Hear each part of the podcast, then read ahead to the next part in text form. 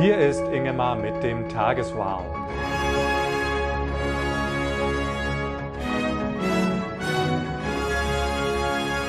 Wow! Sarah Rutherford will einen Weltrekord aufstellen. Die 19-jährige Pilotin hat heute ihre Weltumrundung begonnen. Sie fliegt alleine in einem Ultraleichtflugzeug um die Welt. Dafür braucht sie voraussichtlich 90 Tage und 90 Zwischenlandungen. Wenn es ihr gelingt, ist sie die jüngste Frau, die das je geschafft hat. Mit ihrer Aktion will sie das Interesse anderer junger Frauen und Mädchen für Naturwissenschaften und die Luftfahrt wecken.